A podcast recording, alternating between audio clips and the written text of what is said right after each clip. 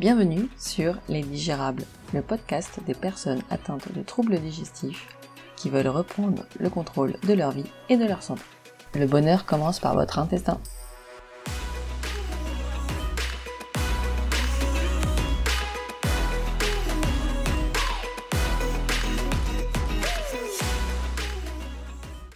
Euh, il y a une autre réponse qui est encore plus subtile, que je déteste, parce qu'en fait, euh, elle est plus psychologique que physiologique. En fait, c'est une réponse que quand combat, fuite n'était pas possible, freeze, ça ne protège pas non plus. Et ce qu'on va faire, on va faire ce qu'on appelle the fawn response. Fawn response, c'est la réponse de soumission apprise. Elle a été décrite par Dr. Pete Walker. Il a écrit un livre pour les gens qui veulent euh, aller en profondeur sur le sujet. C'est quand même assez euh, activant émotionnellement ce livre parce que ça parle vraiment de choses euh, pas très drôles pour mmh ainsi dire. Et ça parle de cette réponse de soumission apprise. C'est quoi? C'est la réponse dans laquelle on va faire du people pleasing. On va faire plaisir aux autres, mais au détriment de notre authenticité. Oui. Oui, vas-y. Oui, oui, non, non, mais c'est, je, vois aussi, c'est marrant parce que je vois à peu près les, les, profils que tu décris, c'est très mhm. intéressant.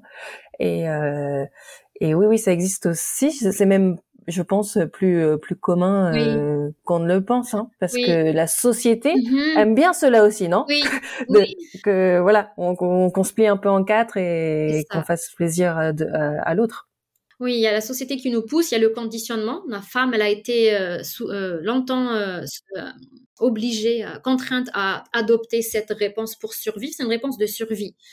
Et donc, ce qu'on va faire, on va faire plaisir aux autres, on va être responsable des émotions des autres, on va s'empêcher de vivre notre authenticité pour pas blesser les autres. Donc, au fait, on va survivre. Ce qui nous a permis de survivre peut-être durant l'enfance ou durant un, un incident ne nous sert plus une fois adulte. Parce que rappelle-toi, c'est des réponses de survie.